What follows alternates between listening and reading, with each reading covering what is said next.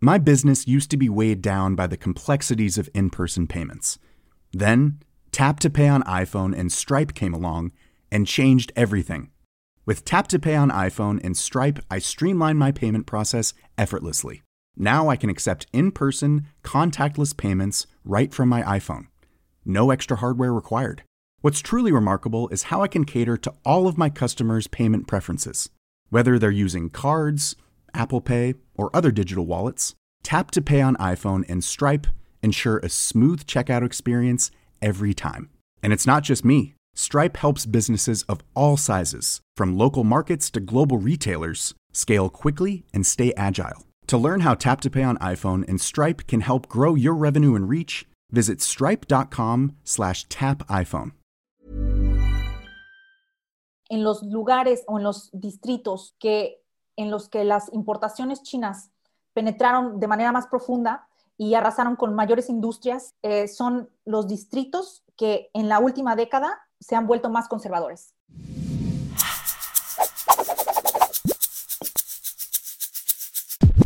Bienvenidos al Emprepedia Podcast de esta semana.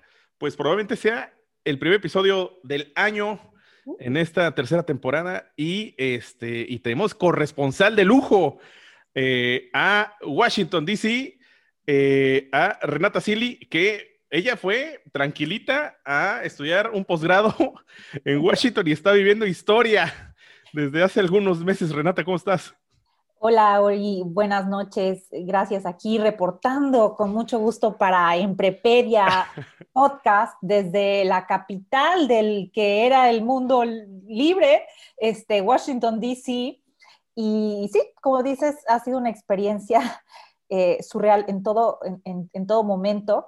Venía a estudiar un, posgrado a, a Estados Unidos presencial y terminó siendo un posgrado en línea sigo en Estados Unidos, pero por momentos siento que... Oye, pero está padre, está padre la hibridez, ¿no? Porque la escuela, es en, eh, la escuela es en línea, pero los eventos son... Exacto, exacto, son cotidianos, o sea, una cosa por otra.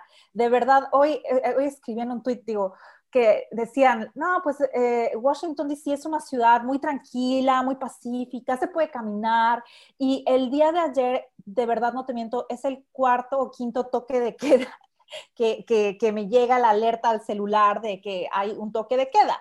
Y nunca había pasado esto eh, eh, en, mi vida. O sea, es más, eh, ni, sabía cómo se decía toque de queda en inglés, o sea, porque ¿Por qué habrías de saberlo? ¿Por, qué habrías de saberlo? o sea, no es la traducción textual. Claro, ¿no? te lo van a enseñar en tu primer curso en, inglés. De, este, para, son de las, de las cosas que, o sea, Apple curfew, no sé, no, no, no sería lo primero que tendrías que, saber. Entonces, pero bueno, también pasó algo así como, ah, otro toque de queda, ¿no?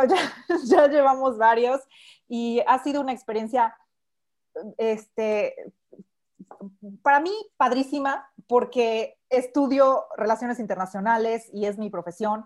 No sé si pensaría lo mismo si fuera estudiante de biología o estuviera desconectada quizá con la política, pero al ser parte de esto me veo dentro de los mismos fenómenos que estudio, entonces para mí es, es, muy interesante también desde, esa perspectiva. Y, la verdad no quería dejar pasar ni un día más. Eh, hoy estamos grabando esto en jueves 7, a un día justamente eh, de que sucede justa en el momento de la certificación. Y, aquí creo que a ver si me, me, corriges, es lo equivalente de lo que pasa en México cuando se le da una constancia de presidente electo en México. Es lo que ayer sucedía en el Capitolio, en este, en, esto, en este edificio histórico que aparece en las películas como el, núcleo de la democracia en Estados Unidos, donde eh, eh, pareciera que únicamente en estas películas de la caída y cosas así suceden desgracias, ¿no? Sí, claro, casi casi atrás esperábamos que llegara esta nave espacial de, eh, del día de, o sea, de Armageddon o, o, o, sea, y, y, quién era el que nos iba a salvar, ¿no?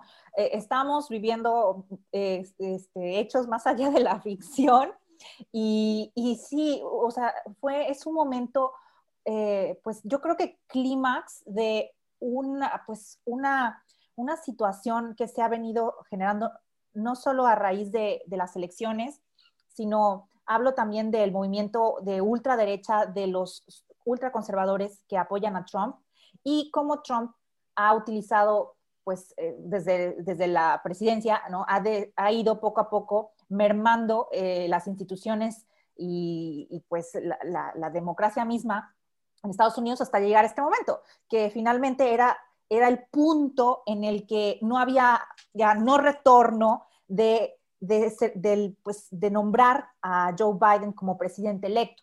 Ah, hubo momentos previos a este punto, por ejemplo, eh, el día de la elección, ¿no? Eh, fue el 3 de noviembre, es en el día que pues, los ciudadanos de Estados Unidos emiten su voto y eh, emiten su voto en, en, sus respectivos este, cabe señalar que esta vez fue diferente, ¿no? Que también fue parte de las quejas de Donald Trump de, de este fraude. Eh, así es, así es. Illuminati. Así es, o sea, es, es, todo, es, toda una narrativa, o sea, es como...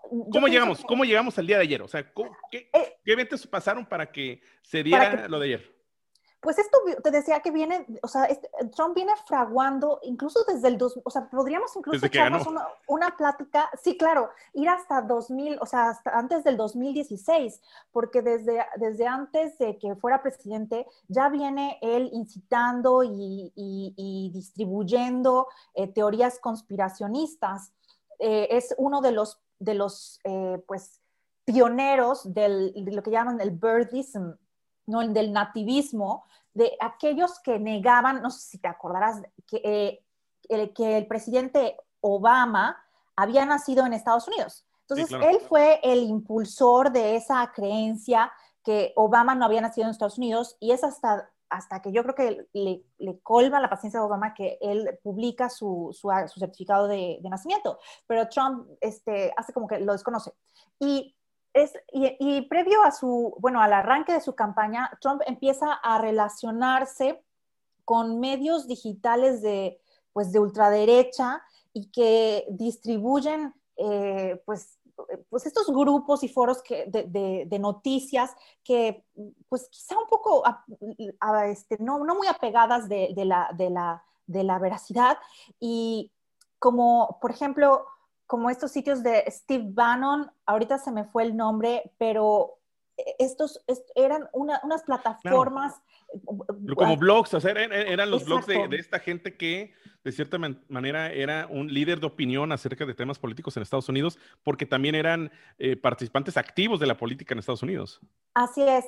Entonces, eh, estoy buscando el nombre, pero bueno, ahorita si no, no acuerdo, regresaré a ello. Pero Steve Bannon y, tenían estos, estos portales, ¿no? Que fueron eh, Breitbart News, que se caracterizan por, este, se caracterizan por, por, por lanzar noticias, darlas como verdaderas y, que realmente difundían estas teorías conspiracionistas y que eh, podríamos echarnos un clavado y hay una lista interminable de teorías conspiracionistas y que, por ejemplo, el famoso Pizzagate, en lo que según hay una red de pederastas demócratas que estaban eh, debajo en un sótano de una pizzería y allí tenían a los niños y hubo gente que llegó a esta pizzería para, para, este, para este, asaltar a los demócratas o creen, o sea, eh, y estos son los sitios que, que, que promueven esto. Y esto es muy importante porque estas alianzas le dieron a Trump pues un respaldo entre en, en, este, en este sector, ¿no? Que hoy día podemos ver que vive en una realidad verdaderamente alterna. Y, y también fueron importantes en, en, sus alianzas con Cambridge Analytica. ¿Te acuerdas? Claro. Que, que, que, eso le da eh, pues una parte de la victoria, el saber, ¿no? El difundir eh, estas noticias personalizadas de acuerdo a los intereses y la afiliación política de pues de los ciudadanos aquí en Estados Unidos y a ellos y de acuerdo a eso pues seleccionaron no qué información habría que llegarle a estas personas y pues les mandaban informaciones falsas de Hillary Clinton de los correos de Hillary que, que, que, fueron bloqueados. lo que, este, de, de, hecho, para, para más de esto, ver el documental de, El dilema de redes sociales en Netflix, que, que parte muy bien la, la, historia con el chico de, de cómo van llenando estos eh, anuncios, estos, estos posts que van ahí en el feed de, Facebook, cómo empiezan a, moverle la cabeza al chavo y se empieza y se alinea a un movimiento social, pareciera que de ultraderecha, ¿no? Así es, y, y, sí hay, me parece que también había uno, un, hay en Netflix también estaba un documental sobre Cambridge Analytica. Ah, claro, sí. Eh, entonces, eh, yo creo que esta, esta dupla de documentales este, sería muy buena para entender cómo, cómo es que también Trump llega a través de pues esta narrativa, estas, la, importancia de las redes sociales en un momento en que no, las mismas redes no tenían el control que estamos viendo hoy, por ejemplo, de Twitter o Facebook, que han silenciado a Donald Trump porque pues, este, por incitar a la violencia, que, Twitter le suspendió la cuenta y Facebook considera, o sea, hoy, hoy Mark Zuckerberg da un anuncio, si quieres después platicamos de eso, este, que así, que, tanto es un, este, es un, realmente un atentado a la libertad de expresión, pero eh, que, o sea, Mark Zuckerberg dice que, que hasta que, pues, se acabe la, este, el proceso electoral. Se garantice pues, algo, sí, era como que la, la transición, le van a desbloquear las cuentas. Entonces, e, e, esta, esta, bueno, esta, pues es, es, una narrativa, es un cuento, o sea, toda, es una muy buena historia. O sea, Trump tenía, era el protagonista de una gran historia, ¿no? Tú eres también ahí experto en marketing, ¿no me, verdad? este, yo sé que sí, quizá un poco, quizá no lo, no lo comentas abiertamente, pero, Pero, pero, yo, lo sé, yo lo sé que también late tu corazón hacia el marketing y, y no me dejarás mentir que eh, eh, el storytelling es una estrategia muy poderosa para los negocios y también para la política. Él, él está narrando eh, desde su campaña, narra una historia. Este, Así es narra y no es la mejor historia porque es una historia de, una sola versión y la, es la versión hacia el odio hacia eh, muchos grupos sociales, que es lo que con, esta frase es el eslogan muy, muy pegajoso de Make America Great Again, o sea, es, la verdad. Tiene, y toda una buena historia tiene un inicio, un héroe, un villano y un desenlace. Eh, Trump, desde luego, es el héroe, nosotros, para nosotros es el antihéroe, pero, pero para, para, para, sus seguidores es el héroe. O sea, desde luego, si les vemos el antihéroe, pero en su propia historia, él es el que viene a salvar al pueblo americano de la élite corrupta eh, de, de, Estados Unidos que ha controlado el gobierno de este país por, por, los siglos de los siglos y eh, es, una élite, hay un estado profundo que son políticos, que son empresarios, que, que, es, este, que están eh, que ellos son los que tienen el control y, ellos son responsables de que al pueblo bueno no le vaya bien.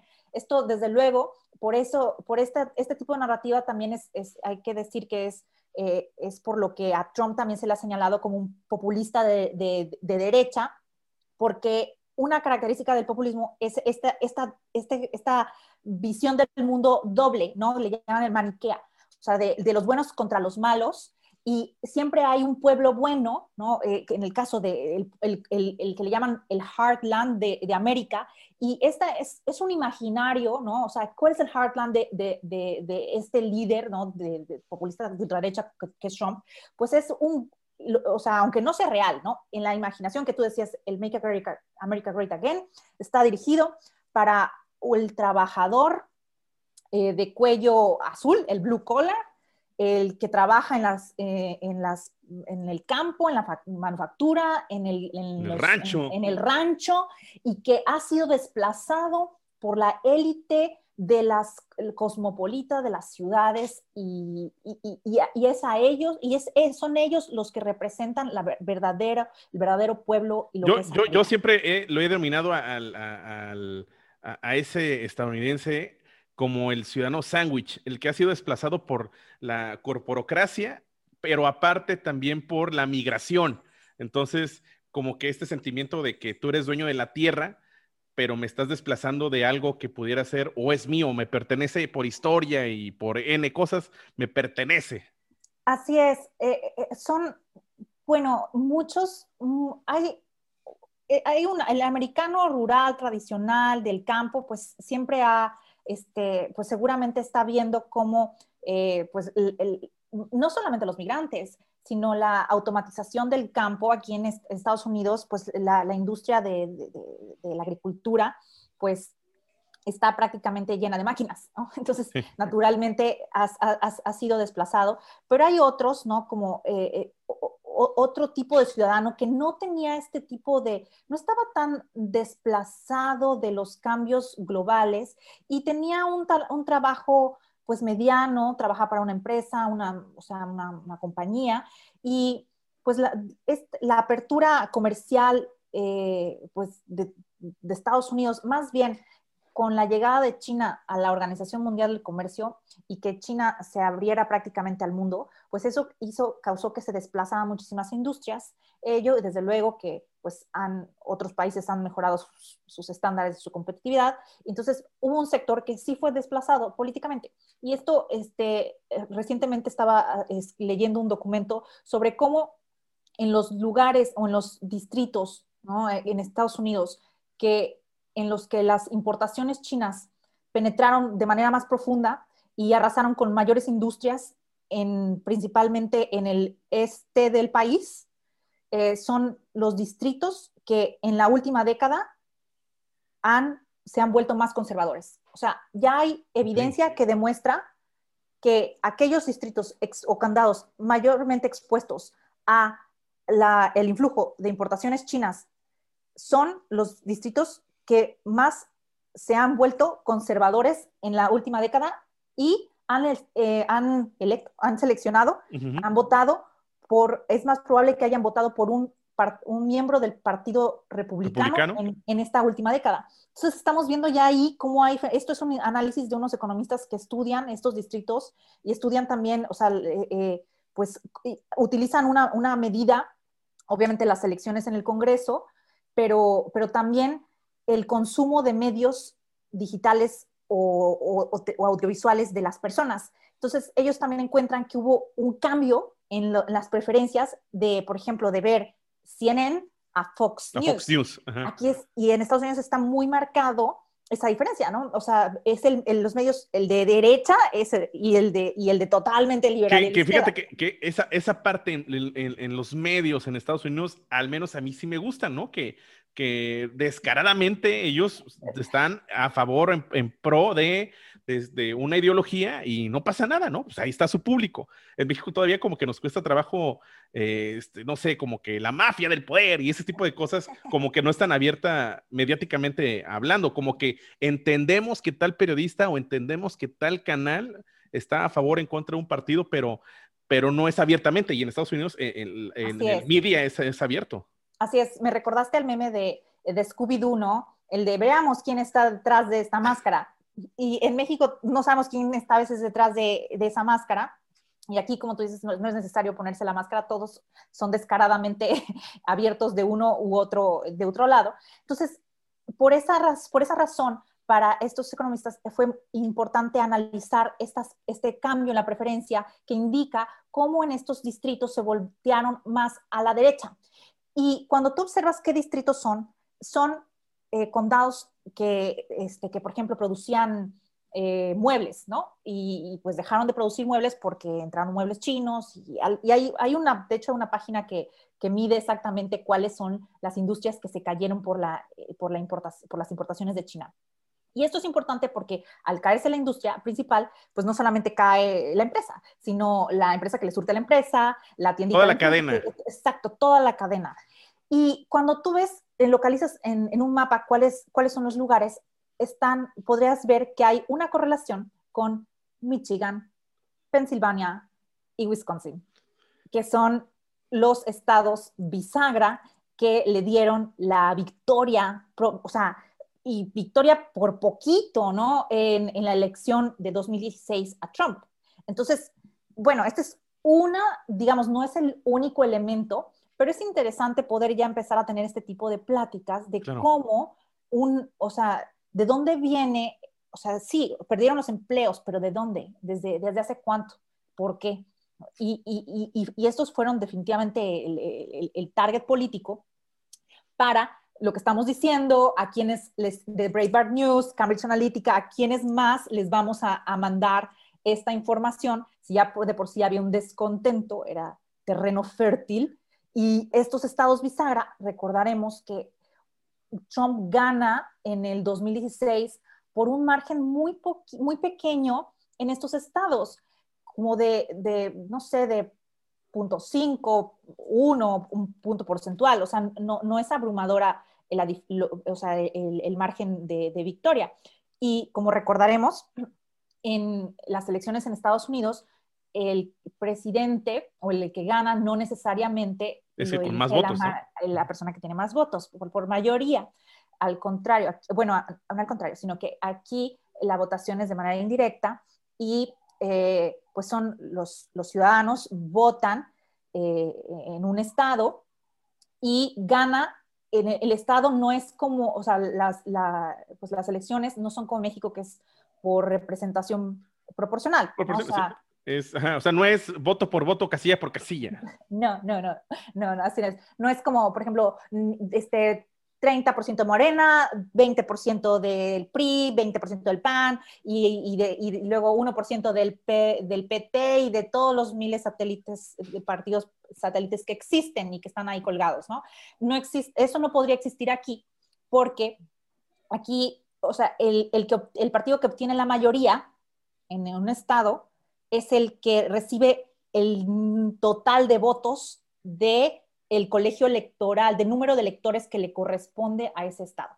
Por ejemplo, en el caso de California, que vota demócrata, o sea, California por ser el estado más poblado, les son asignados 55 electores. Puntos, ¿no? Es como que... Gente, 55 gentes. Son, las, son los electores que le tocan a, a California. Entonces, la gente va a votar, ¿no? Y, votan republicanos y votan demócratas. Y se cuentan los votos. ¿Quién es el que tiene la mayoría? Ganaron, no sé, un millón de votos eh, demócratas y 700 mil republicanos, ¿no?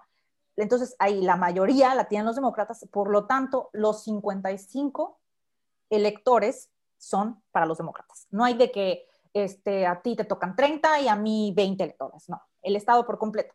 Entonces, eso, o sea, el número de electores eh, varía de acuerdo a la población de cada estado. Pero aparte, relacionado con eh, el censo. Y, ahí, entiendo que es algo que por fin comprendí en estas elecciones, que pudiera ser que el mismo colegio rechazara eh, la, decisión del voto, ¿no? Y ellos dar otro, otra cosa en contra o a favor, ¿no? Sí, bueno, hay una complejidad de leyes que hay que dedicarle una vida, yo creo, para entender el, el sistema electoral en Estados Unidos, pero sí, es posible que en algunos casos el, elector del colegio electoral no esté obligado a votar por el partido que lo nominó.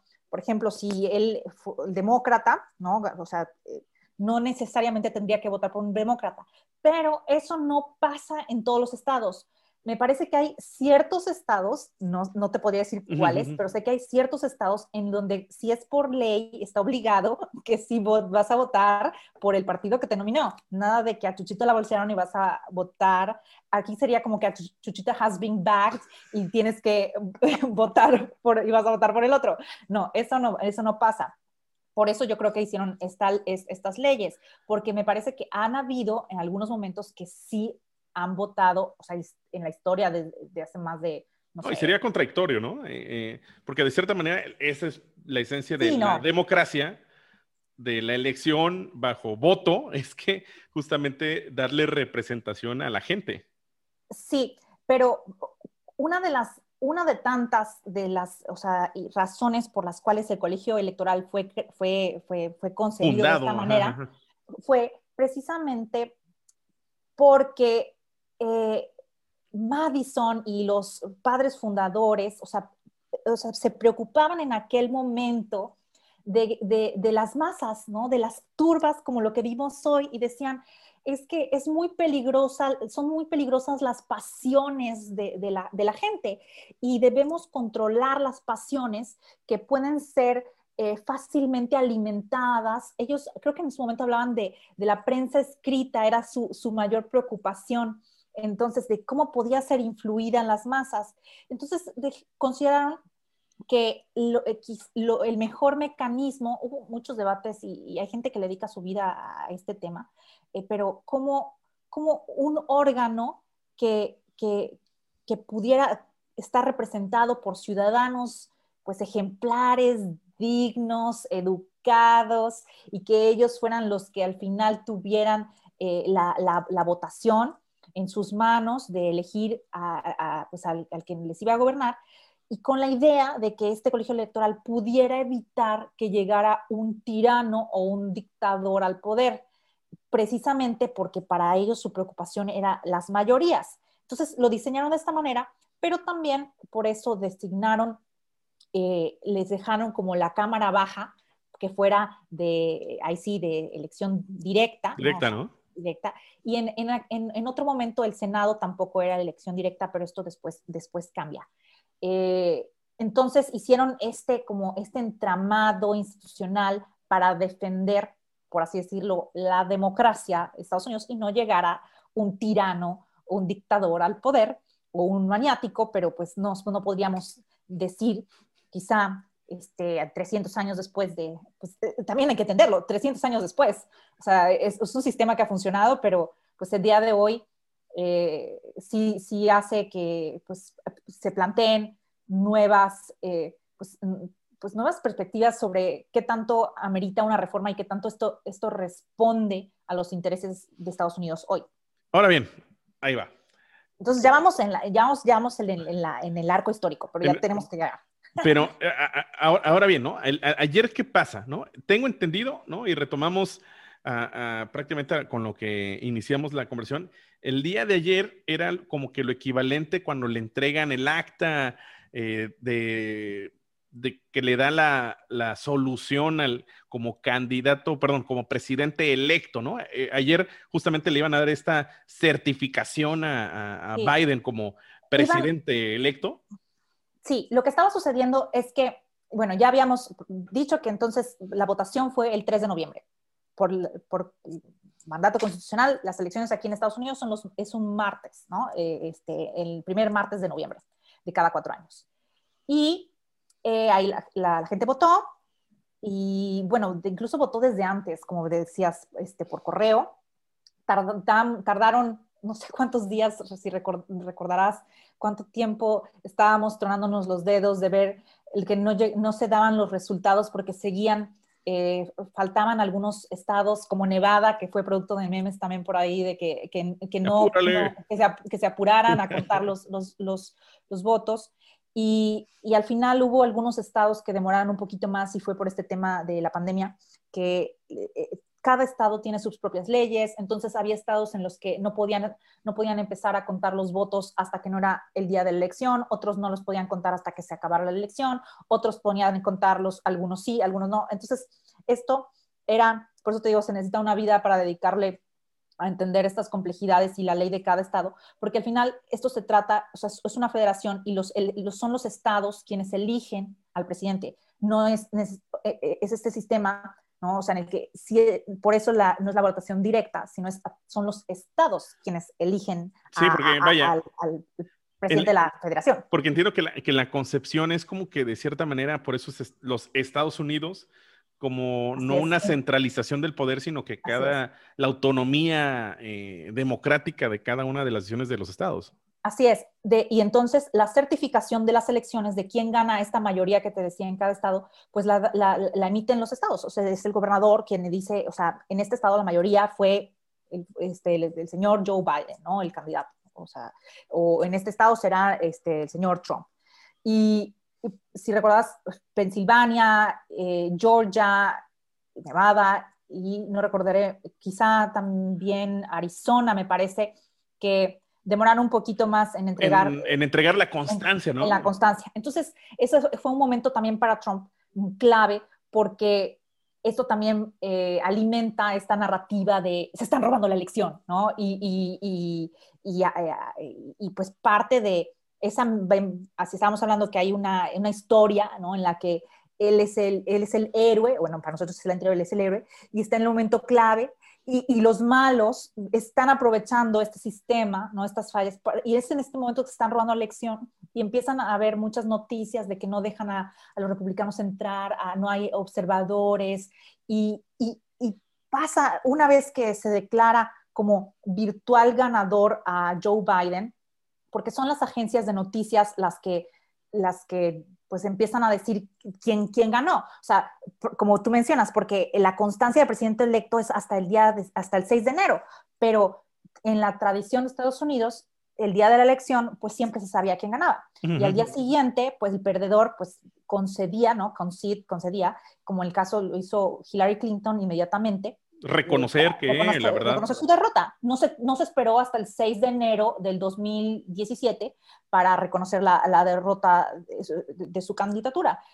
Eh, entonces, es, es, es, este momento y, y, los medios declaran ya virtual al ganador a, a, a, Biden y, es, y hay un periodo en el que se tienen que llevar a cabo controversias o sea, legales, para resolver las controversias legales, y es cuando Trump y su equipo de campaña eh, empiezan a, a, echar demandas por, por aquí, por allá, allá, ¿no? por todos lados, más de 60 demandas en diferentes tipos de cortes, incluso llegó eh, su intención, yo creo que él creyó que la Suprema Corte podría eh, intervenir y, revertir el resultado de la elección.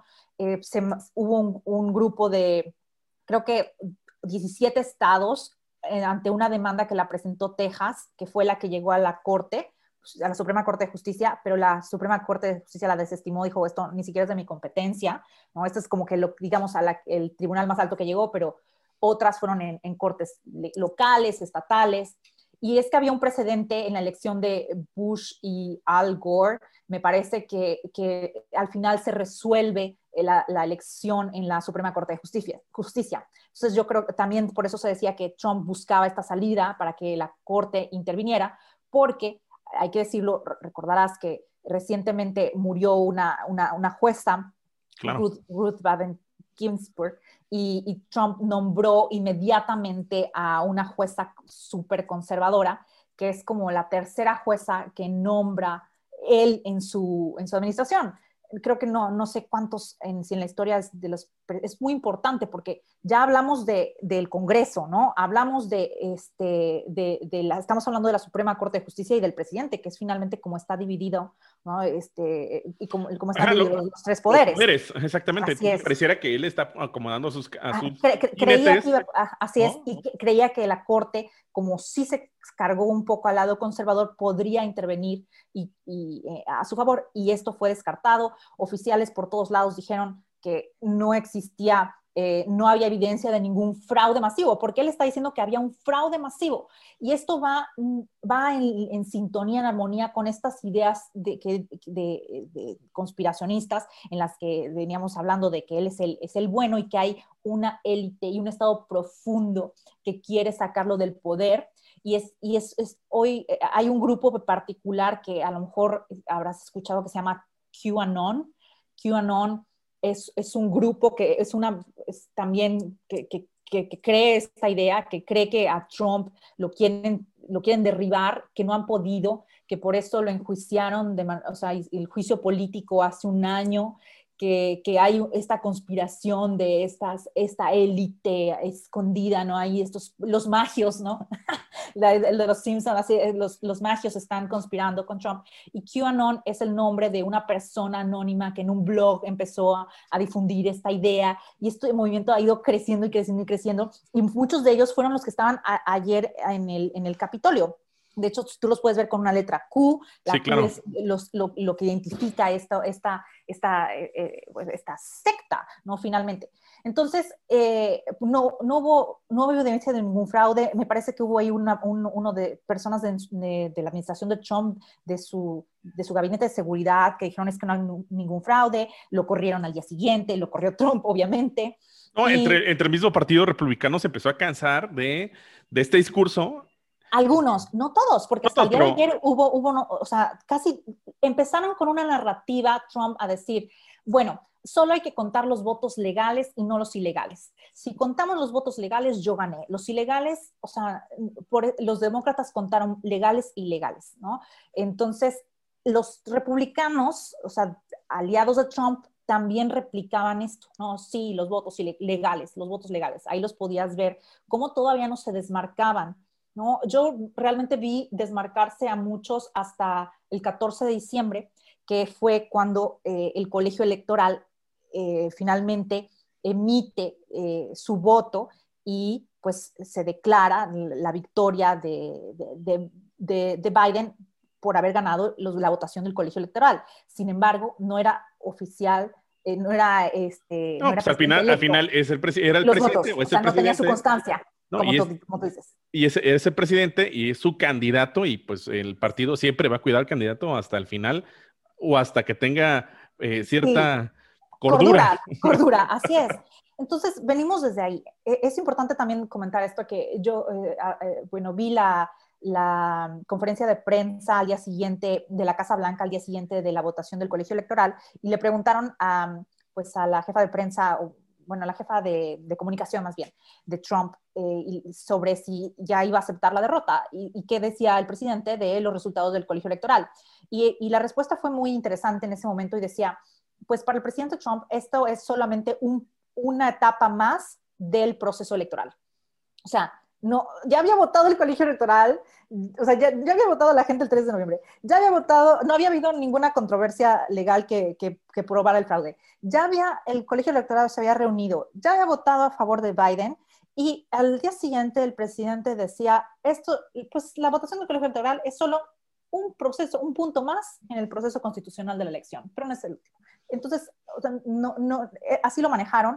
Como, parte de la, de la normalidad del proceso, ¿no? Así es, así es. Entonces, eh, casi, casi, esto no se ha acabado. Y efectivamente, lo último que estaba esperando Trump, él eh, era este día, ¿no? Y, vamos también pensándolo en, la historia, ¿no? Este era el punto del de, el clímax, ¿no? La catarsis de resolución de, de esta historia que se viene fraguando. Y él o sea, en los últimos días previos al 6 de enero, eh, el Congreso entró en sesiones el 3 de, el 3 de enero, me parece, el domingo, no, no recuerdo bien la fecha, perdón, pero otro evento importante que, que suscitó fue que el 5 de enero, o sea, un día, el, o sea, antier, esta semana parece que duró, o sea, estos tres días parece que duraron 10, pero hubo votaciones en el estado de Georgia por segunda vuelta, porque, pero para senadores, porque el 3 de noviembre, eh, cuando se, fueron las votaciones generales, se votaron miembros de la Cámara Baja, de la Cámara, de la Cámara Alta y de para presidente. En Georgia, los senadores, o sea, se votó para senadores, pero el margen de votos entre, entre los candidatos, entre el ganador y el perdedor, eran muy estrecho, era muy estrecho, que de, acuerdo a su legislación del estado de Georgia, eh, requiere que si hay ese menos ese margen, ese margen, haya una segunda vuelta. Y esa segunda vuelta se llevó a cabo el 5 de enero. También hubo votación por correo, pero el 5 de enero eh, pues empezaron a contar los votos. Y era muy importante este momento porque esos haz de cuenta que el, Senado son, son 100, 100, senadores. Y hasta ese momento había 50 republicanos y 48 demócratas. Entonces, solamente faltaban dos lugares y eran los de Georgia para que quedaran 50 y 50 o, o 52, ¿no? 48. Entonces, estos dos senadores de Georgia, un estado que no, es demócrata desde el año, desde, el, desde el 92, me parece. Eh, es, ellos son los, los, e, este último dato, no, mejor habrá que revisarlo, habrá que revisar si también en, con Obama cómo votó Georgia, pero eh, porque fue también la última gran marea azul. Eh, estos últimos dos senadores eran como la esperanza de los demócratas para poder tener el control de la Cámara Baja, el Senado y la presidencia, o sea, el carro completo para Joe Biden. Si no fuera, si hubieran ganado en Georgia los dos republicanos, entonces el Senado pasaría al control eh, pues republicano. Y, y, es, ¿Y por qué es importante? Bueno, pues todos, así como en México es importante que tengan para aprobar las leyes, ¿no? Del presidente ahora los pactos para que pasen las leyes. Exacto, para que pasen rápido, fast track. Y, por ejemplo, aquí en el caso del impeachment de Trump, del juicio político, pues la Cámara Baja lo enjuició y aprobó que, que se le enjuiciara al presidente, pero fue en el Senado que se rebotó, ¿no? Y se, se, ¿por qué? Sí, de aquí no me des con payasadas, ¿no? Así es, porque tenían los republicanos la mayoría.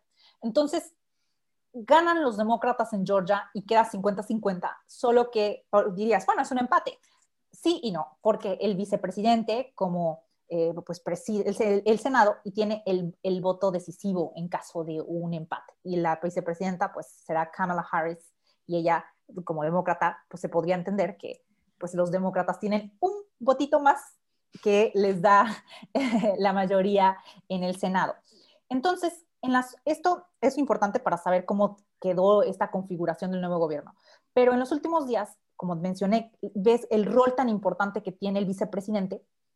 Trump estuvo presionando a su vicepresidente, a, Mike Pence, para, para, decirle que él era, en él, o sea, recaía no aceptar eh, la votación del colegio electoral, porque es función del vicepresidente contar los votos electorales. De hecho, también salieron las fotos de ayer, llegan en unas cajitas los votos del colegio electoral y los protegieron, o sea, salieron la gente protegiendo a la, gente y las cajitas, ¿no? Porque finalmente imagínate que le hubieran hecho, o sea, no, hubieran llegado, votos, o sea, e, exactamente.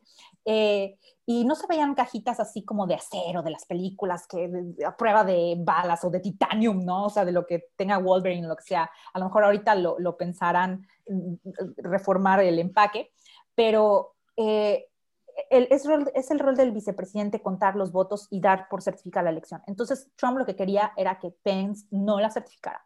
Y decía que, él lo tiene que hacer. Y finalmente, el, un día antes, Mike Pence da un comunicado en el que se, es que no, no está en mis funciones, o sea, constitucionalmente no puedo no hacerlo. Mi chamba es esta y pues tengo que... Claro, discúlpeme, ahora sí que, discúlpeme, señor presidente, pero no lo puedo hacer. Y de hecho, momentos antes de que la turba enardecida llegara al, Capitolio, eh, cuando, se, eh, se empezaron a contar los, los, los votos, Trump dice en, micrófono abierto, Mike Pence no tuvo el coraje ¿no? de, de hacer valer nuestro, o sea, nuestra legitimidad y no tuvo el coraje, ¿no? Y, y por eso tenemos que ir al Capitolio y, y, pasó todo lo que pasó. Entonces, y, me preguntaste, ¿cómo llegamos aquí? Pues, pues a, raíz, o sea, como ves, es una historia larga, pero el punto era, es el, era el desenlace para este antihéroe como Trump y para su movimiento, que era el clímax, eh, que, que, si ya, ya después de que nombraran a Biden como presidente electo, pues ya no hay otro proceso más, como lo dijo el otro día de la elección, en el, en el, en el proceso constitucional. Ya, ¿Ya? no hay ¿ya? Ya acabó la historia, ¿no? Ya acabó la historia. Pero también dijo él, yo nunca voy a conceder, ¿no?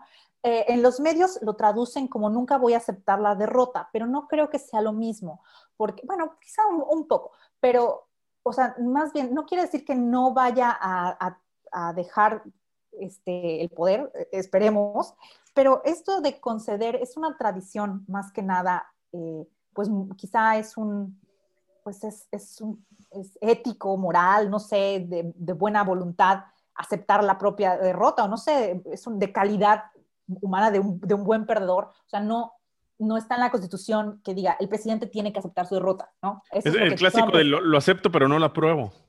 Sí, así, es. pero hasta a eso Trump lo acepta, ahora lo acepta, dijo, lo voy a aceptar ahora la, este, definitivamente, lo, aunque no lo apruebo. Ajá pero nunca voy a conceder, o sea, nunca va a tener el gesto de decir I concede, porque en, muchos momentos en la historia, por ejemplo, es uno, eh, uno muy, muy, muy particular y eh, cuando, cuando pierde John McCain frente a Obama en 2008, en, en, el momento en el que John McCain concede, ¿no? Acá concedes, eh, le, o sea, le cede a Obama. Es, es, que no es más que el pierde, o sea, eh, respeto tu, respeto tu victoria más bien eh, eh, en, ese sentido. Y, hace un meeting, Joe McCain, en Arizona, en el que dice que, pues, que, que, se acabó y, le pide a sus seguidores apoyar al nuevo gobierno. Entonces, siempre era un momento como de reunificación después de la, la contienda electoral y lo ríspidas que pueden llevar las elecciones siempre ha habido como este momento de reunificación nacional, de al final somos todos americanos, bla, bla, bla, bla, y pues eso no, eso no va a llegar. Aquí viene el momento difícil, justamente donde la multitud que de una manera o sea, la verdad, o sea, diciendo las verdades es, o sea, pareciera que fue gente de aborregada, ¿no? Que, la llevaron para montar este espectáculo, ¿no? Se, de que lo platicábamos antes de, empezar a grabar, de por qué en los movimientos, en el Black Lives Matter, que está toda la policía y estos, estos imágenes y, videos de, carabineros y, la gente Guardia la Guardia Nacional. O sea, hubo una foto, recordar, o sea, que están los, no sé si era el ejército de la Guardia, Nacional en el monumento a Lincoln, todos, todos formados. Formados, acá. Y aquí vimos la seguridad para el Capitolio, te decía yo también, que eran unas vallas que yo creo que si corro y me y agarro vuelo, las salto, o sea, y, estoy chiquita. Entonces, una turba llena de odio, o sea, vaya, este, que haya desayunado bien, era suficiente para, para tirar esas bardas. Y eso fue lo que vimos y, como también platicamos, vimos gente subiéndose a, un muro. También estuvo interesante los memes que decían, ven, los muros no funcionan. y, y, desafortunadamente, o sea, la falta de seguridad, como tú dices bien, de doble moral, doble estándar, doble estándar más bien, porque eh, me parece que se solicitó el apoyo de la Guardia Nacional, pero no fue el presidente Trump, en este caso no, no, no, no manda la instrucción, fue el vicepresidente que, que, permite que llegue la Guardia Nacional, porque es, por ejemplo, eh, el Distrito de Columbia, como no es Estado, las fuerzas tienen policía local, que son las que estaban cuidando, pero pues para una mayor eh, mm, tipo de seguridad tiene que pedirle al gobierno federal, ¿no? Al gobierno federal, así es. Entonces, e, e, eso se, se, se, lo estaban negando porque finalmente eran sus seguidores de, de, Trump. Y hasta que la situación empezó a escalar de la forma que vimos, que casi la, esta foto de Reuters, Reuters, Reuters perdón, eh, eh, que, que, que, vemos desde abajo, ¿no? el Capitolio, que, que está como en llamas, es cuando empiezan a venir la, Guardia Nacional de estados vecinos, de Virginia, no sé si también de Maryland, que vienen, brindan apoyo. Entonces, muy diferente, como bien mencionas, con las protestas en, del Black Lives Matter. Y de cualquier otra protesta. Inmediatamente, cualquier otra, sí, claro, cualquier otra protesta, como los que te decía del cambio climático que cerraron la, la cuadra cerca de mi escuela. Yo decía, ¿por qué tanto? Por Hasta en un maratón hay mucho más seguridad. Que lo que había en el Capitolio, sinceramente sí.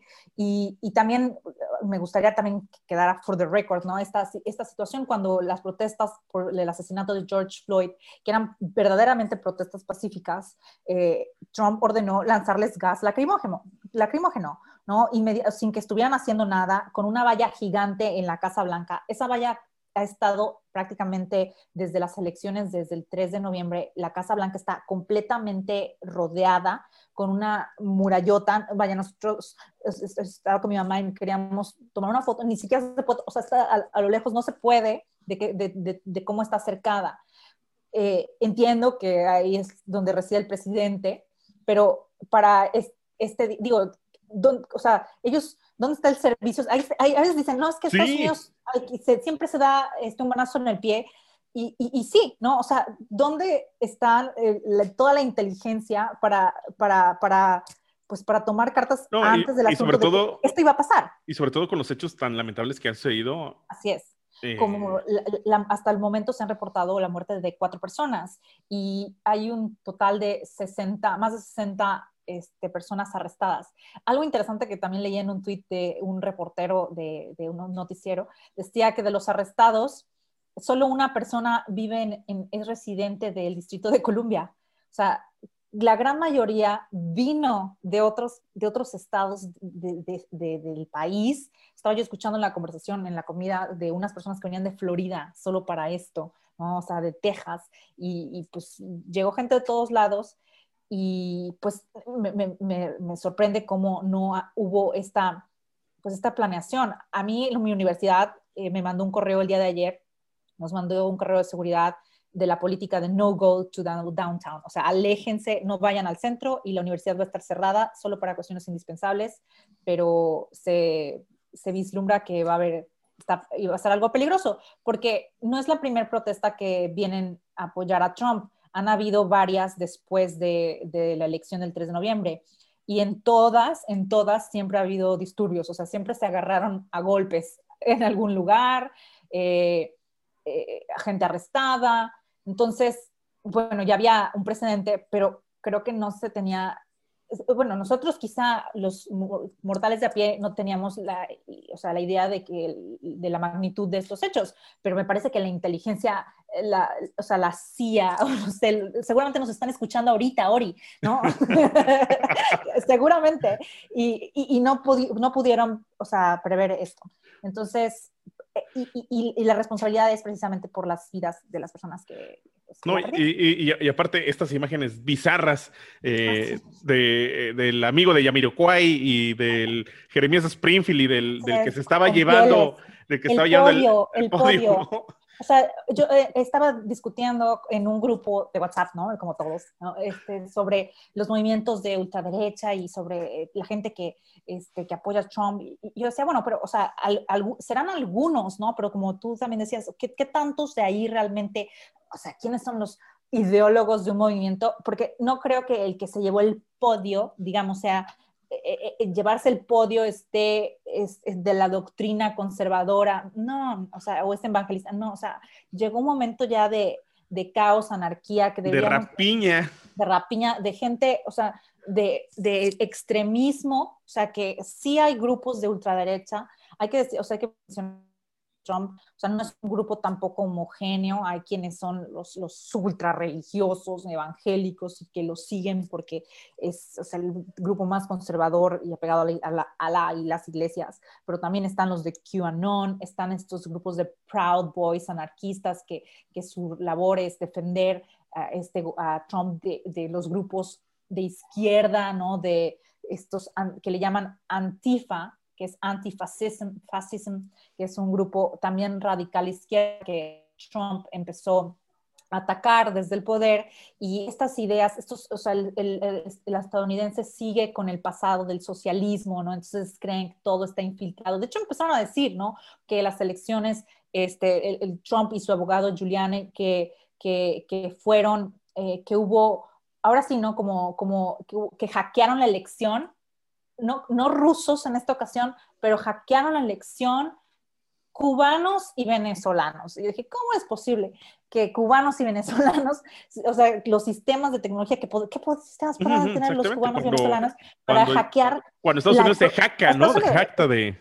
exactamente. Entonces, es esta, porque hay, hay grupos que, que, tienen muy presente y que han sido alimentados y que es, es la historia de Estados Unidos y, la, o sea, el miedo, este, fundado e infundado hacia los grupos socialistas y, Trump también lo hizo parte de su campaña en Florida, decir que este, em, Biden estaba cercano a la élite de Venezuela y los, por eso los cubanos votan republicanos y, los venezolanos en Miami también lo apoyaron y por eso Florida pues, finalmente votó por, Trump. Pero pues e, e, es importante y menciono este grupo de Antifa porque ahora vamos a empezar a escuchar cómo es que los que destruyeron las cosas no fueron los de Trump. Ya empiezan algunos republicanos a decir oh. que fueron antifas infiltrados, que se colaron porque ellos son el partido de la ley y el orden, law and order. Había movimientos infiltrados y es mainstream media que no, eh, que quiere eh, enseñar que son los seguidores de Trump, pero no, realmente son este, fueron otros. o sea, ya empezaron a decirlo. Falta que esto alcance una magnitud eh, global, pero o sea, lo, veremos pronto. La semillita del mensaje, ¿no? así es, así es, así es. Y, yo hace rato pensaba, dije, bueno, es que pareciera que la, la, estrategia de culpar a otros siempre, siempre funciona, en, en, todo momento. Y, y sí, o sea, de locura, gente, o sea, que pues que, llegó a, entrar, leía, leía las cosas que, que hicieron en la cuenta de político, los cuadros, que hubo gente que se ve un cuadro de la Dalai Lama, hubo un sujeto que, es una foto que estaba en la oficina de Nancy Pelosi y, y después le tomaron una foto y se llevó correspondencia de ella. Hubo un, decía también político, que hubo un, gente fumando marihuana en, adentro, de, adentro de las oficinas de los senadores, eh, rayando, se llevaron pues regalos, quizá había, o sea, cosas eh, valiosas.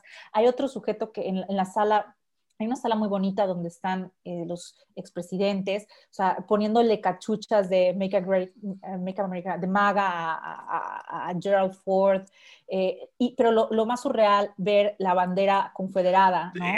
Eso, o sea, yo los confederados.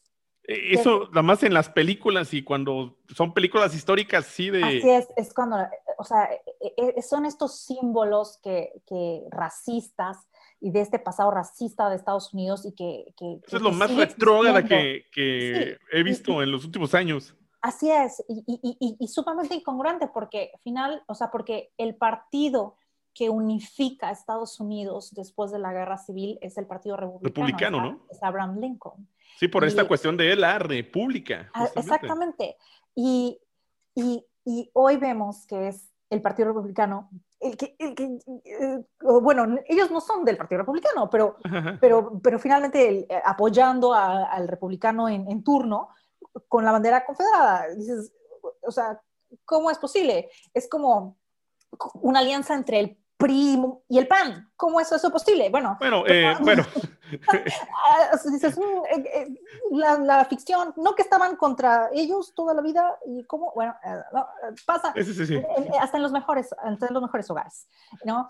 y, Oye, que, que, ahorita se habla de, de, justamente esto y desde creo que recordaba perfectamente con lo que pasó ayer de una teoría también de el qué pasaría después de que si Trump no era reelecto, eh, justamente hace cuatro años, del el tercer partido, que, que grande, una intención grande de también de Trump, si no se sentía apoyado por eh, su partido, era crear este tercer partido.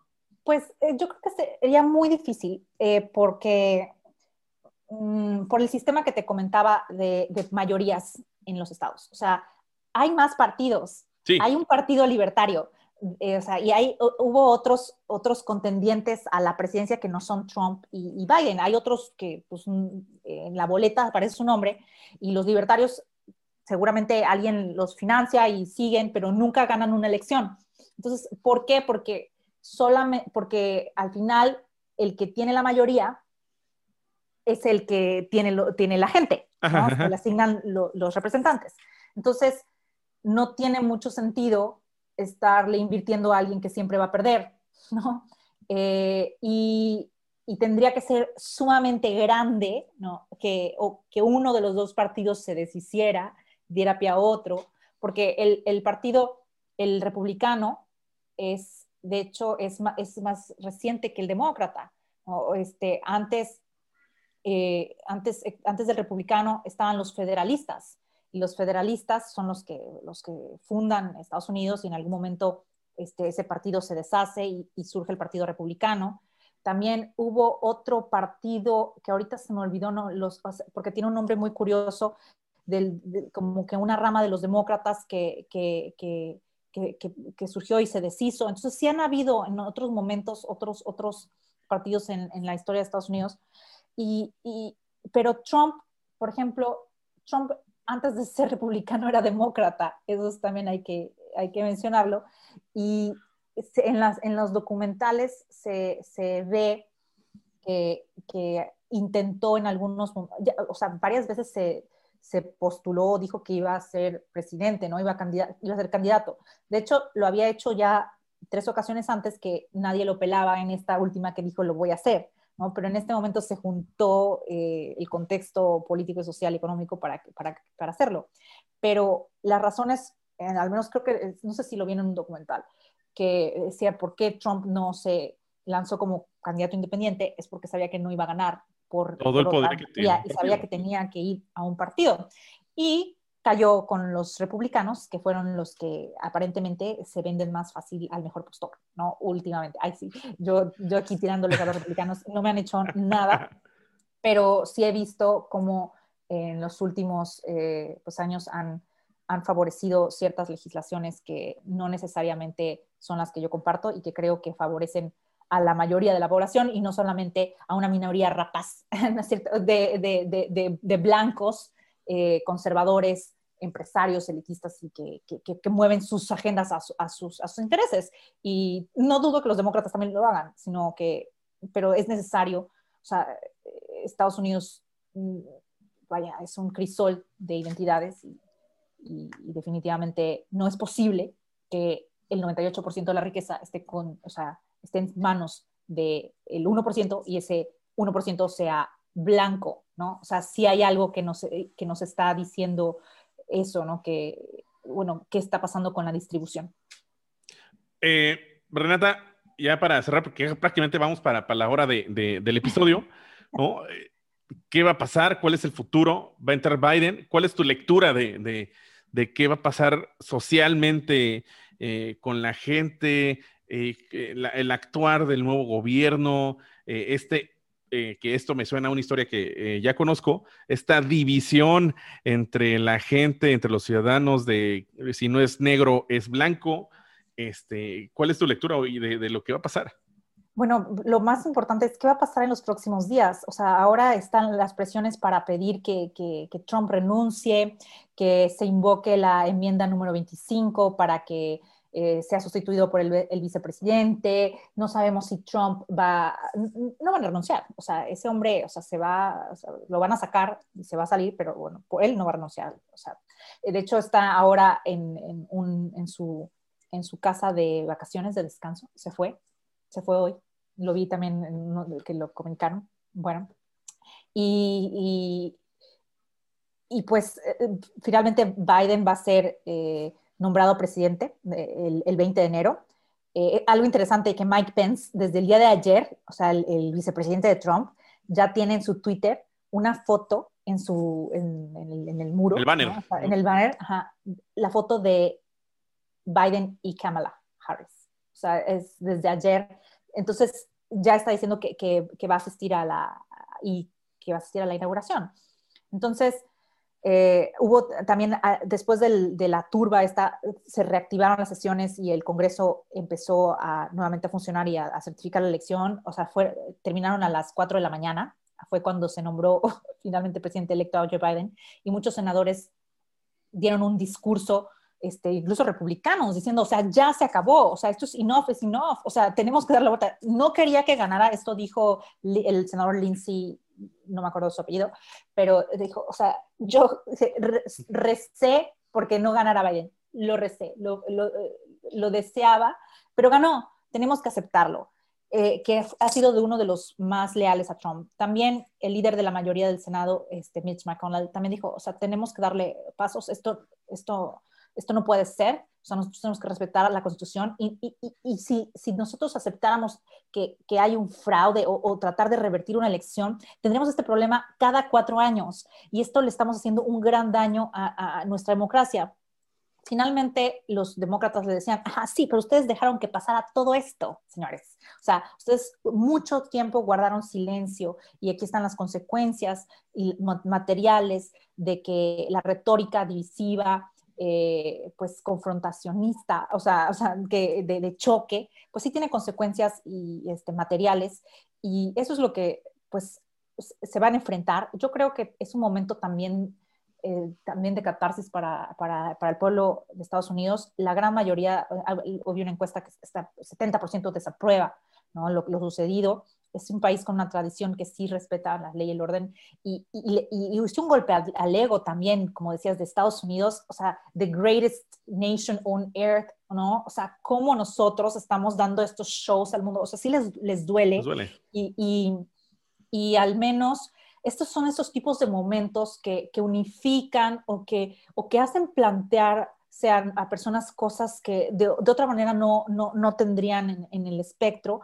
Y, al menos el hecho que Biden tenga las tres, o sea, tenga las dos cámaras a su favor, la Corte no, pero esto le permitirá al menos pasar eh, las, leyes, implementar este, pues, políticas pues, de, su, propia agenda y, desde luego unificar una sociedad muy dividida y ver qué, qué va a pasar todo esto. O sea, definitivamente se irá Trump, se irá Florida, a su casa, a su resort en Mar Lago, pero la gente y el movimiento y la semilla esta nauseabunda que, que, que sembró, pues no se, no, se, no se va a dispersar tan fácil.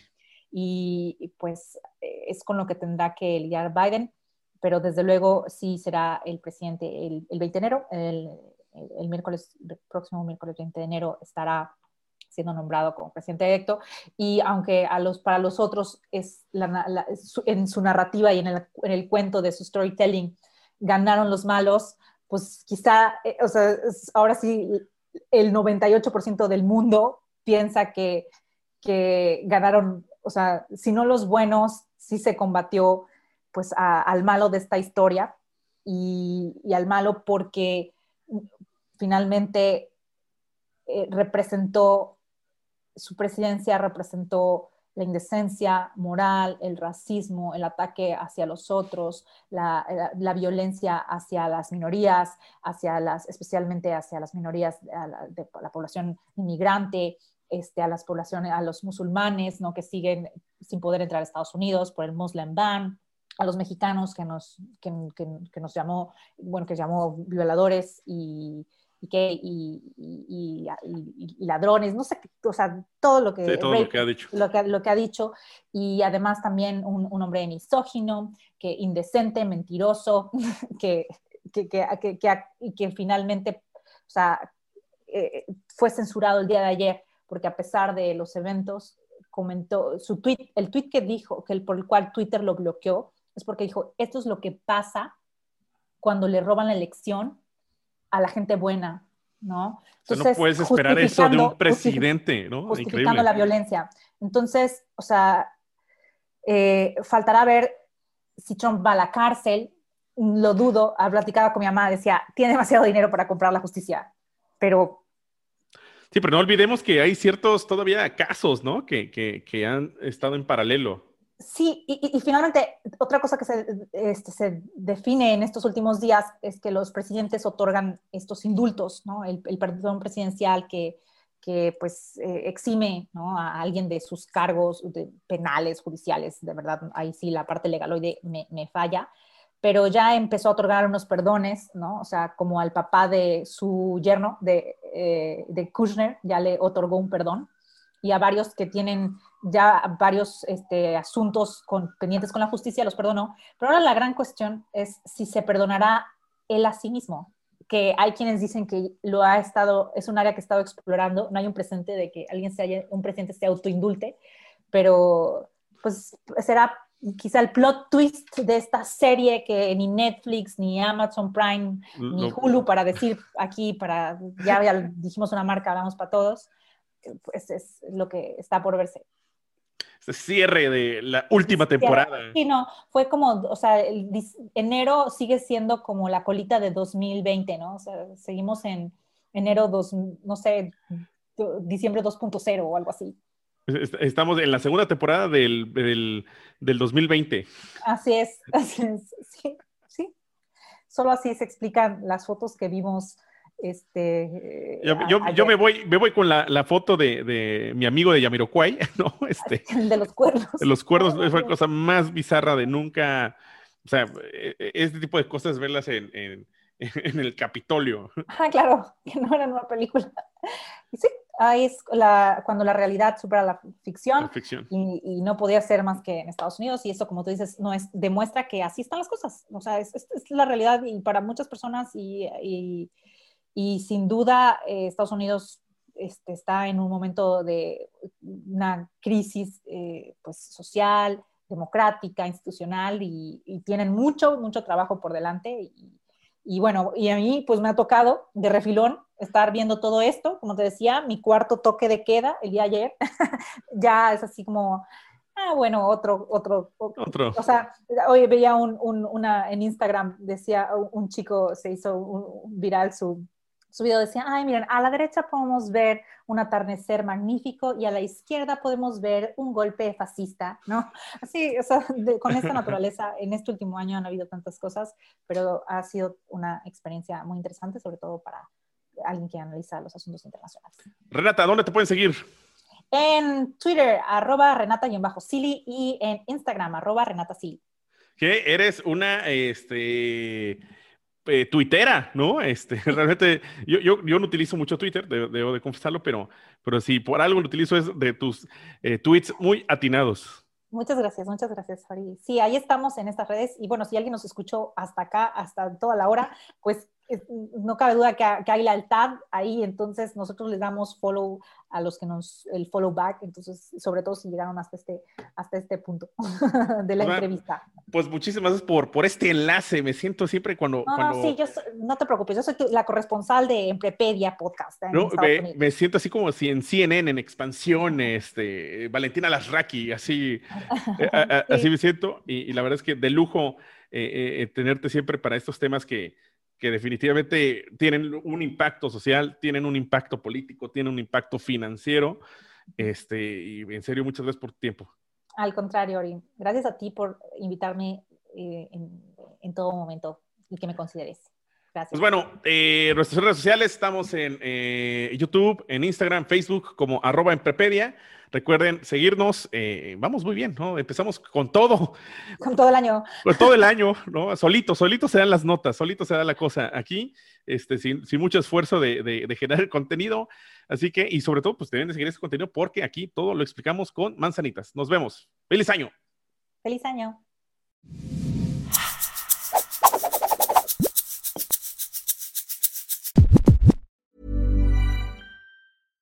My business used to be weighed down by the complexities of in person payments. Then, Tap to Pay on iPhone and Stripe came along and changed everything. With Tap to Pay on iPhone and Stripe, I streamlined my payment process effortlessly. Now I can accept in person, contactless payments right from my iPhone. No extra hardware required. What's truly remarkable is how I can cater to all of my customers' payment preferences. Whether they're using cards, Apple Pay, or other digital wallets, Tap to Pay on iPhone and Stripe ensure a smooth checkout experience every time. And it's not just me. Stripe helps businesses of all sizes, from local markets to global retailers, scale quickly and stay agile. To learn how Tap to Pay on iPhone and Stripe can help grow your revenue and reach, visit stripe.com/tapiphone.